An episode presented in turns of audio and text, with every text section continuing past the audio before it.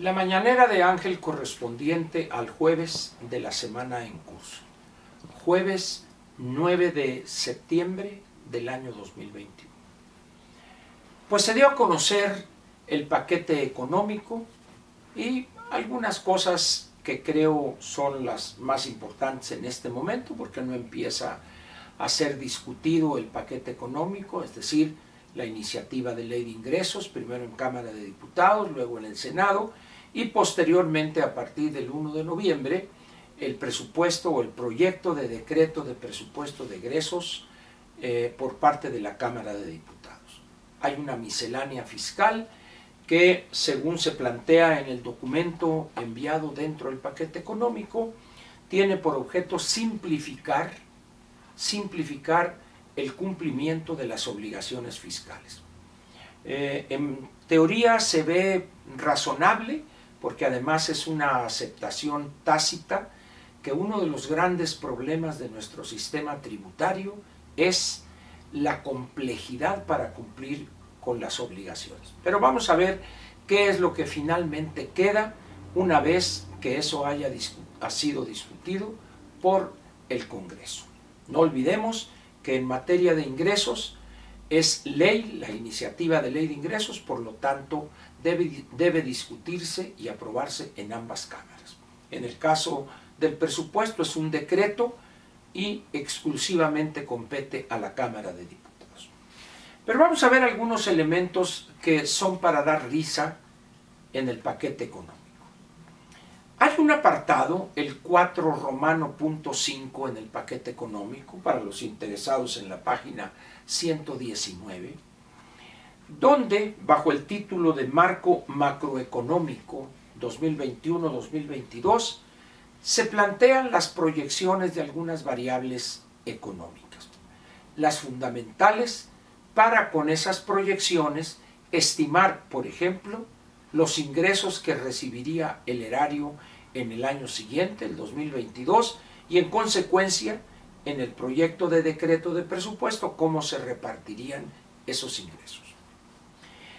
Dice el marco macroeconómico que se estima un cierre de 6.3 en el, crecimiento del Producto Interno Bruto para este año, 6.3, cosa que ahorita se ve, si no imposible, se ve de difícil concreción. Vamos a esperar los siguientes, eh, no sé, dos meses para cuando, o un poco menos, un mes, eh, veintitantos días, para que el INEGI a conocer las cifras oportunas para el tercer trimestre.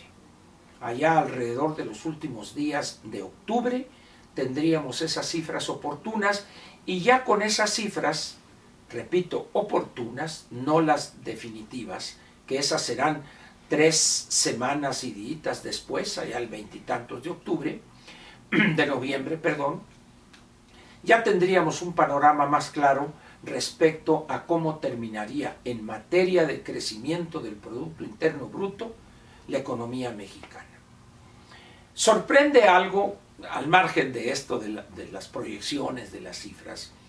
¿Recuerda usted cómo el presidente abjuró del Producto Interno Bruto y que él iba a desarrollar un nuevo índice que no tomaba en cuenta estas cuestiones neoliberales, fifíes, conservadoras del PIB, e iba a construir un índice de la felicidad, pues ni sus luces, lo cual muestra una vez, una vez más, que el presidente habla y dice cosas por hablar y por decirlas, pero no tiene la menor idea de lo que está diciendo o de las implicaciones que tienen sus tonterías. Pero en fin. Pero dicen que para el año 2022 el crecimiento del producto va a ser 4.1, dentro de un rango de 3.6 a 4.6. Yo no entiendo por qué la Secretaría de Hacienda insiste en soñar. No es malo soñar era una persona, eh, sueña, está bien, hombre, soñaste con cocodrilos azules volando, etc. Pero aquí estamos hablando de la conducción de una economía. Y cuando dicen 4.1 o un rango de 3.6 a 4.6, ellos saben perfectamente que no es alcanzable ese, ese nivel de crecimiento del producto. Hoy las estimaciones más alegres, positivas, rondan alrededor del 2.8, 2.9 y algunos pesimistas 2.3, 2.4. Sin embargo, insisten ellos en este nivel casi inalcanzable con los datos que tenemos hoy, en razón de que eso les permite proyectar algo más paladeable pensando en los votos en las seis elecciones para gobernadores del año próximo. Bueno, pero ahí queda eso, vamos a ver. Pero luego viene algo que realmente mueve a la carcajada. Dice Hacienda. Petróleo. Precio promedio 55.1 dólares por barril. Aquí no hay estimación, sino que es el resultado de una fórmula establecida en el artículo 31 de la Ley Federal de Presupuesto y Responsabilidad Hacendaria. Son dos elementos de esa fórmula, se promedian y eso arrojó 55.1. Perfecto, ahí está. Pero luego dicen, la plataforma de producción de crudo, cuando lo correcto debería ser extracción. El petróleo nadie lo produce, el petróleo se extrae fue tarea de la naturaleza, pongámoslo así, producir ese petróleo a través de miles y miles de años. De tal manera que plataforma de producción, lo correcto sería plataforma de extracción de crudo. Y dicen que van a extraer petróleos mexicanos el año próximo 1.826.000 barriles diarios. Y como diría el clásico, bájale, bájale, bájale, carnal. Ahorita andamos en los niveles de 1.670.000, 680. Para subir a 1.826, cuidado con esos sueños, con esas ilusiones. Pero luego dicen que van a exportar diariamente 979 mil y dice uno, qué difícil se ven esos números. Sin embargo, bueno, pues ellos piensan que sí lo podrán obtener. Muy bien. Eh, la verdad es que suena, como dije, más a ilusión que a otra cosa. Pero luego vayamos a otra cosa entre todos los elementos que traen los documentos entregados al Congreso. Una de las cosas en las cuales ha insistido el presidente, quizá como consecuencia o de su perversidad o de su ignorancia, o de su caradura, eh, que no ha aumentado la deuda este gobierno. Sin embargo, los números de la deuda del sector público a partir del primero de diciembre del 18 y al 31 de julio de este año, ha crecido la deuda neta del sector público casi 15% o casi 16%. Y para el año que viene, está solicitando la Secretaría de Hacienda al Congreso un endeudamiento de 915 mil millones de pesos, es decir, casi el billón de pesos o, o, miles de millones de pesos. Dice uno, bueno, ¿de dónde sacan que no ha aumentado la deuda? ¿De dónde? Sin embargo, bueno, pues hay personas que en su ingenuidad o en su ignorancia y o en su oportunismo de quedar bien con el jefe, aceptan que no ha aumentado la deuda.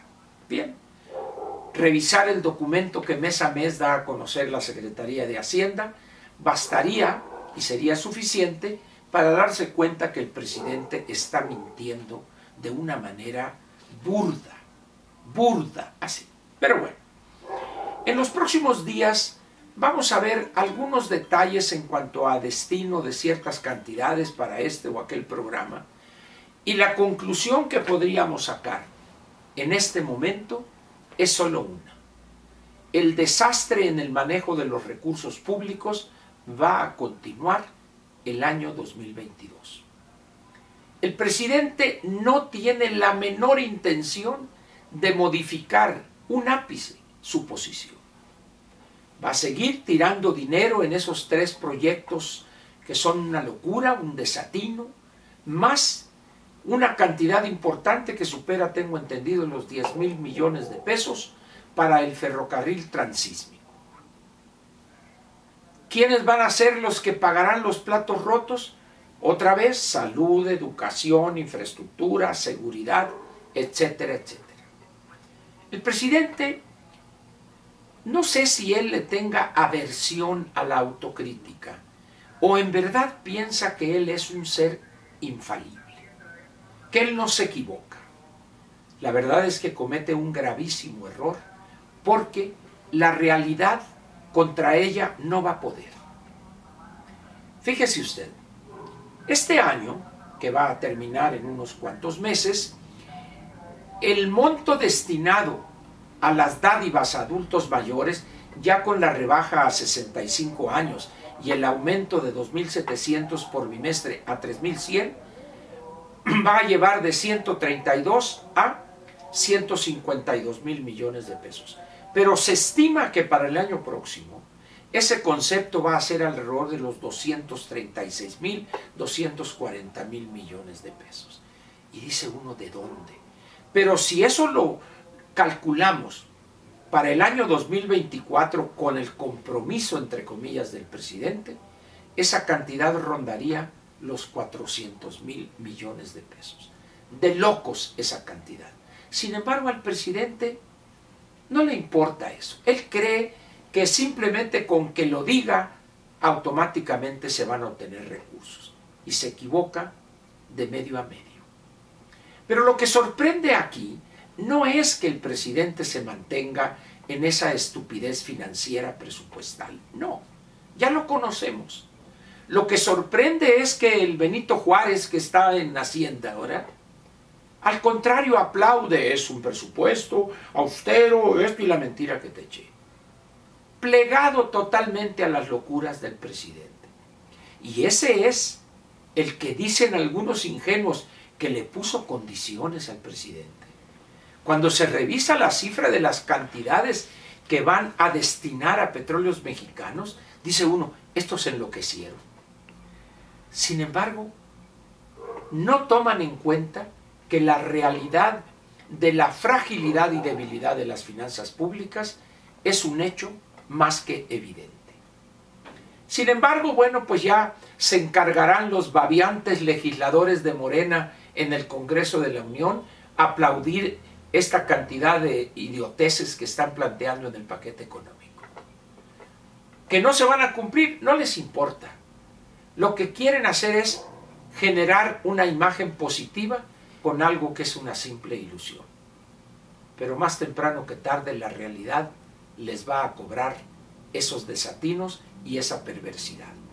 Por lo pronto le agradezco su presencia aquí y mañana viernes le daré algunos otros elementos que han surgido como consecuencia de la entrega del paquete económico al Congreso. Muchas gracias.